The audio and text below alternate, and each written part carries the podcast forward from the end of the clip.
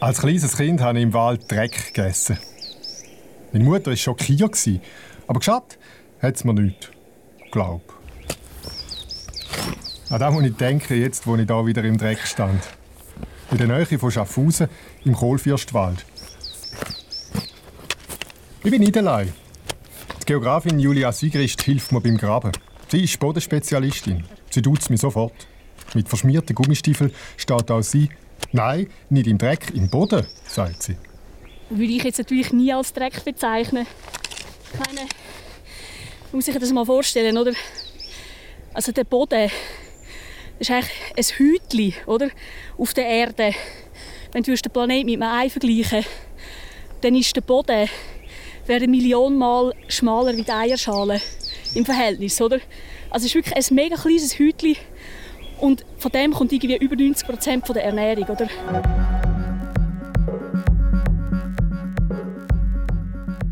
Das ist Kopf voran, der Podcast zum Eintauchen in die Wissenschaft.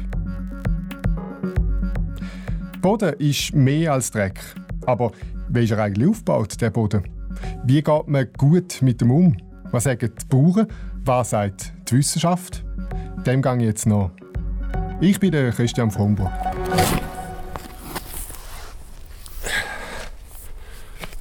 Wir graben ein Loch, um ein Profil zu machen. Ein Fenster in den Boden sozusagen. Zoberst eine grüne Moosschicht, gerade drunter sehr dunkle, humusreiche Erde mit vielen Wurzeln, eine ganz lockere, krümelige Schicht, etwa 5 cm. Und dann weiter unten wechselt die Farbe abrupt. Was du hier gerade siehst, das, darum ist es eigentlich noch schön, das Profil im Wald machen. Einfach der klare Übergang vom Ober- zum ersten Unterboden, oder? Es wird hellbraun und lähmiger, es hat mehr Ton und mehr verwittertes Gestein drin. Aber der Boden besteht nicht nur aus festen Anteilen, es hat auch viel Wasser drin, sagt Julia Sigrist. Und? Die Hälfte ist Luft, erstaunlicherweise, oder? Also man hat äh, relativ viele Poren, dort ist der Luft- und Wassertransport findet dort statt. Also es ist wirklich einfach ein wahnsinnig komplexes Ding auch. Ich grabe weiter. Ich habe das Gefühl, der verändert sich jetzt da unten gar nicht so richtig. He? Mhm. ist alles so einheitlich, äh, lähmig, äh, hellbraun. Ja, das ist einfach, weil du noch nicht so weit runtergegraben hast. das ist es. Das ist es. Wir machen das Loch nicht zum Vergnügen. Julia Sigrist macht Bodenanalyse im Auftrag der Kantone.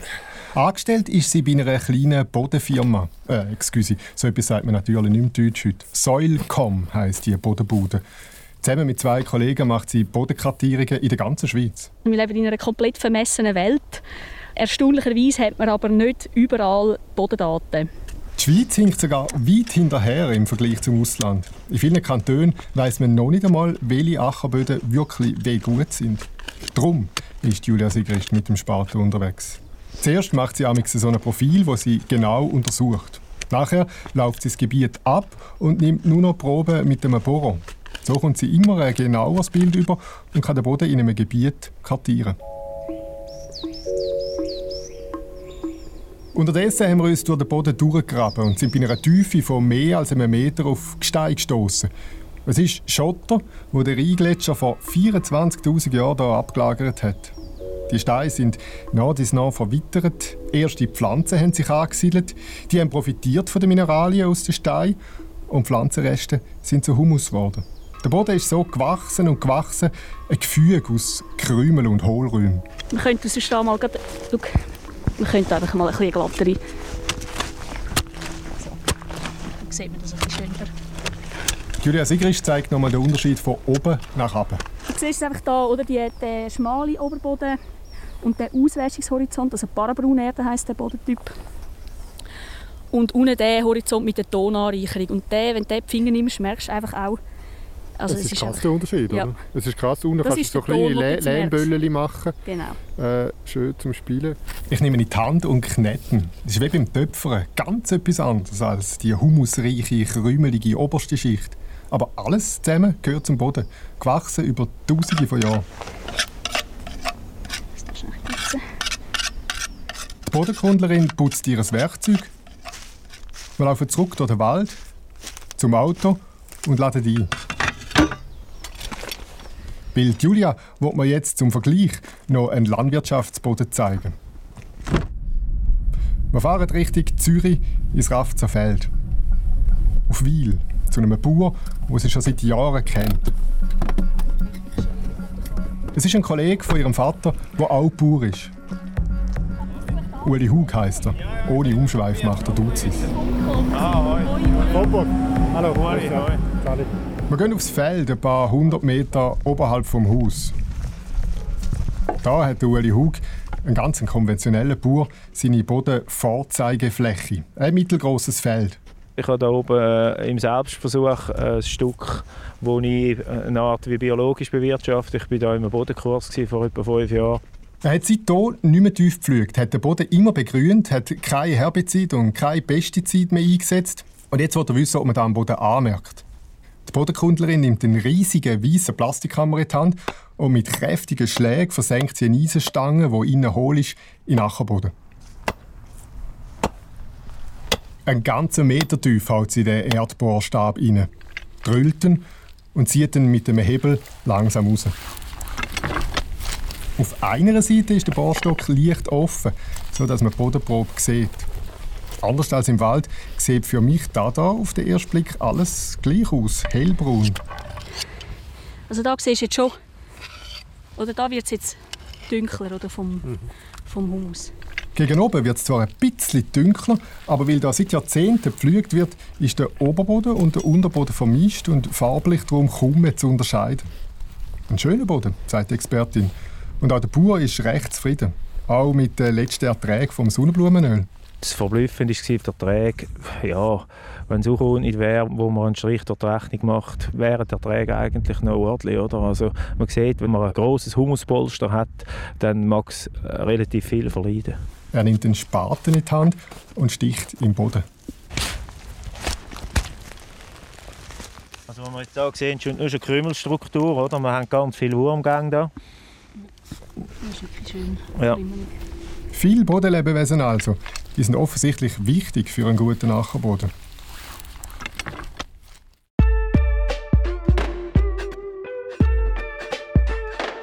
Lassen wir die zwei schnell allein auf dem Feld und gehen wir zu einem, der sich auskennt mit diesen Bodenlebewesen. Zum Marcel van der Heiden. Er ist Forschungsgruppenleiter bei der Landwirtschaftlichen Forschungsanstalt Agroscop. Und auch er beschäftigt sich mit Boden. Oder Dreck. Ja, Dreck oder man kann es auch Dschungel nennen. Dschungel unter unseren Füßen, wenn man einfach schaut, das ganze Bodenleben, was da sitzt und was noch zum großen Teil unentdeckt ist. Auch im Büro vom Forscher aus Holland sieht es ein bisschen aus wie in einem Dschungel. Zwischen vielen Zimmerpflanzen hat es einen hohen Papierstapel neben dem anderen. Er untersucht, wie Bodenlebewesen und Pflanzen sich gegenseitig beeinflussen. Die meisten von diesen Kleinstlebewesen sehe man aber gar nicht, sagt er. In einer Handvoll Erde hat man Milliarden Bakterien, hunderte Meter Pilzfaden. Wenn man es auf einen Hektar hochrechnet, bis zu 15 Tonnen Biomasse an Lebewesen. Das ist vergleichbar mit 20 Kühe, die sozusagen unter der Erde sitzen. Wahnsinn, hä? Das ist unglaublich. Man denkt gar nicht daran, was da alles unter der Erde lebt. Von oben her können sich höchstens eine Kuh von einer Hektar Wiese ernähren. Unten dran wären es nach dieser Rechnung also nochmal 20.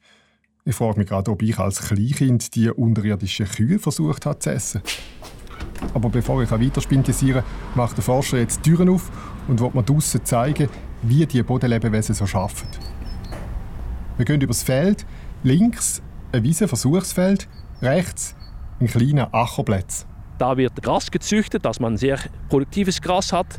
Und hier haben wir das kleine Stück Erde, wo wir die Unterhose vergraben haben. Unterhose? Ja, Unterhose, sagt der Forscher. Egal ob dreckig oder sauber.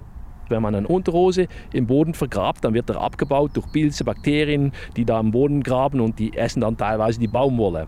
Es ist eine öffentliche Unterhosenkampagne. Das heisst, jeder kann mitmachen, weltweit. Die Wissenschaftler wollen zeigen, wie der Abbau unterschiedlich schnell vor sich geht, je nach Boden.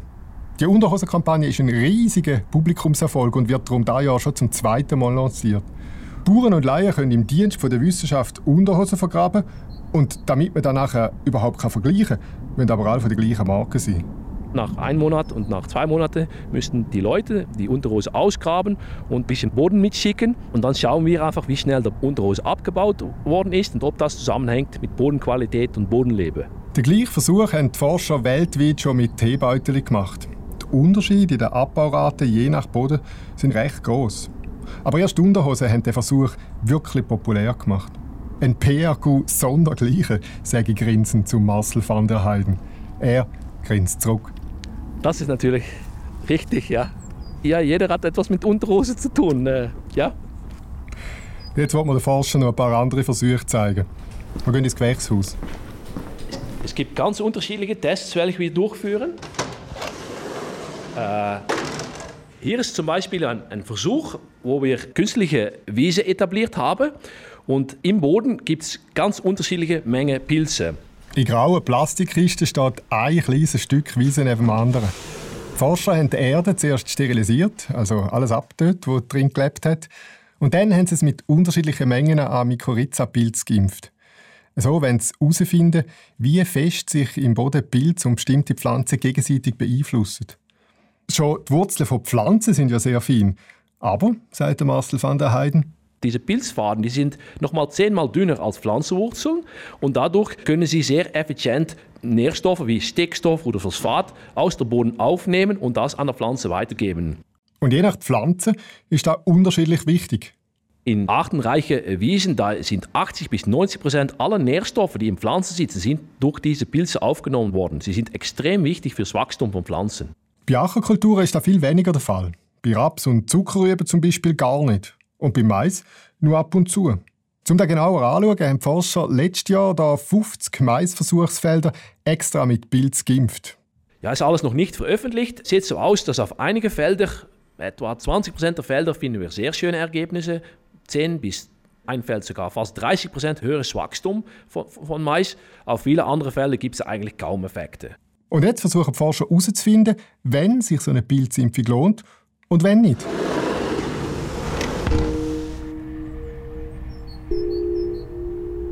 Wir gehen vom Gewächshaus wieder aufs Feld raus. Viel von dem, was im Boden passiert, ist also noch nicht genau verstanden, sagt Marcel van der Heide. Aber ganz klar sagt, je mehr Bodenlebewesen das es hat, umso besser gehen sie zum Boden. Der Landwirtschaftsboden ist aber in Gefahr, sagt der Wissenschaftler. Nicht nur, weil immer mehr vom besten Landwirtschaftsboden überbaut wird, nein, auch weil Bauern den Boden zum Teil vernachlässigt haben oder sogar malträtiert. Weil wer ernte, dem muss auch wieder etwas zurückgeben. Sonst bauen sich der wertvolle Humusanteil ab. Um es sehr einfach zu sagen, wird organisches Material verbrennt, das verschwindet einfach und es wird nicht genügend zugefügt. Ernterückstände, Kompost, Gründüngung, alles organische Material, das die Regenwürmer und die vielen tausend Bodenlebewesen zur Bearbeitung überkommen, werden wieder zu Humus. Und das ist gut. Schlecht aber sagt zu viel und zu tiefes Pflügen wenn man viel pflückt und wenn man Mineraldünger düngt, dann wird eher die Menge Humus wird reduziert. Aber durch Kompostapplizierung, aber auch durch Bodenbedeckung kann man entgegenwirken. Wenn immer etwas wachse auf den Äcker, auch im Winter, dann werde die wertvolle Erde auch nicht weggeschwemmt. Und noch ein Tipp hat der Wissenschaftler für die Bauern. Leichtere Traktoren kaufen. Und ja nicht in vernässte Böden fahren. Weil sonst werden die verdichtet und das schadet der Bodenlebewesen wenn man das falsch macht, wenn es wirklich sehr nass ist und man fährt über dem Land, dann wird es sehr stark verdichtet sein, hat man Ernteverluste. Versuche bei Agroscope haben das deutlich gezeigt. Nach einer Verdichtung wächst weniger, das Wasser versickert schlechter und die Zahl der Regenwürmer nimmt stark ab. Auch Pestizide wirken sich negativ auf die Bodenlebewesen aus und sie halten sich viel länger im Boden, als man bis jetzt gewusst hat. Auch da hat das Team um den Marcel van der Heiden herausgefunden. Es ist nicht einfach für die Bauern, da einen gescheiten Weg für die Bewirtschaftung zu finden, geht es mir durch den Kopf. Also man muss schon sagen, ich habe jetzt vorher mit dem Bauern geredet, jetzt rede ich mit Ihnen. Es ist ein stetiges Bröbeln. Zum einerseits so viel Ertrag wie möglich rausholen, das ist das, was man will, und andererseits aber das System nicht kaputt zu machen. Das ist absolut richtig, ja. Und man muss natürlich auch sehen, wenn man sehr, sehr intensiv bewirtschaftet, dann gibt es Bodenerosion, es werden mehr Nährstoffe ausgespült. Äh, das hängt natürlich mit der überintensiven Landwirtschaft zusammen. Eine überintensive Landwirtschaft haben wir in der Schweiz, sagt Marcel van der Heiden. Ich gehe mit seiner Einschätzung und seinen Tipps zurück zum Bauer und zu der Bodenkundlerin ins Rafzerfeld. Julia Sigrist hat eine zweite Bodenprobe gezogen. Also man sieht jetzt überhaupt nichts von irgendwelchen Verdichtungen unten. Zum Teil hat man jetzt an dieser Stelle da, kommt jetzt so eine graue Schicht. Sie zeigt auf etwa 25 cm Tiefe. Dort, wo Traktoren beim Pflügen heute mit einem Gewicht von gegen 6 Tonnen den Unterboden zusammenpressen. Gute Note also für den Uli Hug. Aber er hat uns ja auch extra auf sein Vorzeigefeld geführt. Auf dem Zuckerrübenfeld weiter unten sieht es ganz anders aus, sagt er offen. Das müssen wir nicht wegdiskutieren. Das ist Fakt. Also die Bodendrücke sind da und auch die schweren Erntemaschinen, dort musst du dann eben hingehen, mhm. wenn ein Erntetermin ist. Und mhm. den Herbst hat man es wieder gesehen. Man hat wirklich in Grenzsituationen müssen hingehen, aber irgendwie die, die, die Rüben müssen zum Boden aus. Ich kann aber nicht zu lange warten, sonst sagt die Ernte futsch. Und in einem ähnlichen Dilemma sind beim Pflügen. Da oben, wo noch wenig und nur oberflächlich pflüge, da gibt es viel mehr Leben. Man hat ja da gesehen, wir haben ja da in dem Spaten haben wir jetzt etwa vier oder fünf Würmer gehabt, ja, im Spaten rein, oder? Und das wäre eigentlich das Ziel, oder? Aber diese Würmer haben da eine Nahrung, oder? Man sieht, die Oberfläche ist bedeckt, man hat Ernterückstände und die können arbeiten. Und da unten hat, also, äh, das ist klar, dass jedes Tier wird ausziehen da unten, weil es keine Nahrung hat. Und da unten, das ist auch sein Feld. 25 cm tief hat er dort die Gründüngung untergepflügt. Im Frühling wollte er Herdöpfel abpflanzen. Er hätte schon verzichten aufs Pflügen. Aber das Problem ist, dann hätte ich im Frühling müssen Chemiekühle drauf tun. Das Glyphosat ist ja sehr umstritten. Und wenn ich so etwas gebe, dann hat das auch Folgen nachher für die Kultur. Da ist der Flug jetzt in diesem Fall viel besser gewesen. Ohne Pflug hätte das Glyphosat gebraucht, um das Unkraut wegzuspritzen. Die Frage in diesem Fall ist also, Pflügen und so den Bodenlebewesen schaden oder Glyphosat spritzen? Das ist wirklich ein Dilemma. Äh, man kann sich drehen, wie man will. Hat mit dem Lehrmeister, sein Großvater, immer gesagt, kannst du dich drehen, wie du willst. Das Füdli hast du immer hin. ja, und ich meine, es ist auch eine Preisfrage. Ich meine, es ist ja nicht so, ich meine, jetzt für mich als Bodenkundler wäre es natürlich super schön, oder, wenn in der ganzen Schweiz überall da ein Tummelplatz wäre von Regenwürmern und weiss sicher was. Aber man muss ja auch sehen, dass da einfach auch der finanzielle Druck noch da ist, oder? Aber ganz konkret, warum nicht wie früher einfach jetten zwischen den Herdöpfelstuden? Ja, das haben wir schon. Das ist eine Preisfrage. Aber dann wird das Kilo Herdöpfel im Laden etwa 10 Franken kosten. Also das ist gar nicht bezahlbar. Ich bin beeindruckt von der Offenheit von dem Bauer, der auf der einen Seite intensiv Ackerbau betreibt und auf der anderen Seite seine eigene Bioversuchsfläche pflegt. Aus eigenem Antrieb hat er x Bücher zum Thema Boden gelesen und das Thema Pestizid treibt ihn um. Man hört es. Wenn man natürlich heute mit diesen Messmethoden, wenn man alles kann anmessen und wirklich Rückstände findet, die angeblich wirklich äh, also gesundheitsschädigend sind, dann muss man das sicher angehen. Also da dürfen wir nicht auf die Seite schauen, auf keinen Fall. So Töne hat man von konventionellen Bauern bis vor kurzem kaum gehört. Was also machen? Die Verunsicherung ist gross wenn man glauben und was man machen will, das sind so viele Sachen, so viele Faktoren, wo, wo das, das kannst... Das Zusammenspiel, das sind so viele Stellschrauben. Mhm. Ja, es ist also ein extrem komplexes System, der ganze Boden. Es kommt so ein bisschen simpel daher und dann, wenn du dann so ins Detail gehst, dann merkst du eben, also Bodenchemie, Bodenbiologie, Bodenphysik, all die drei Sachen, die zusammenspielen. Und wenn du die alle wirklich im Griff haben also das ist schwierig.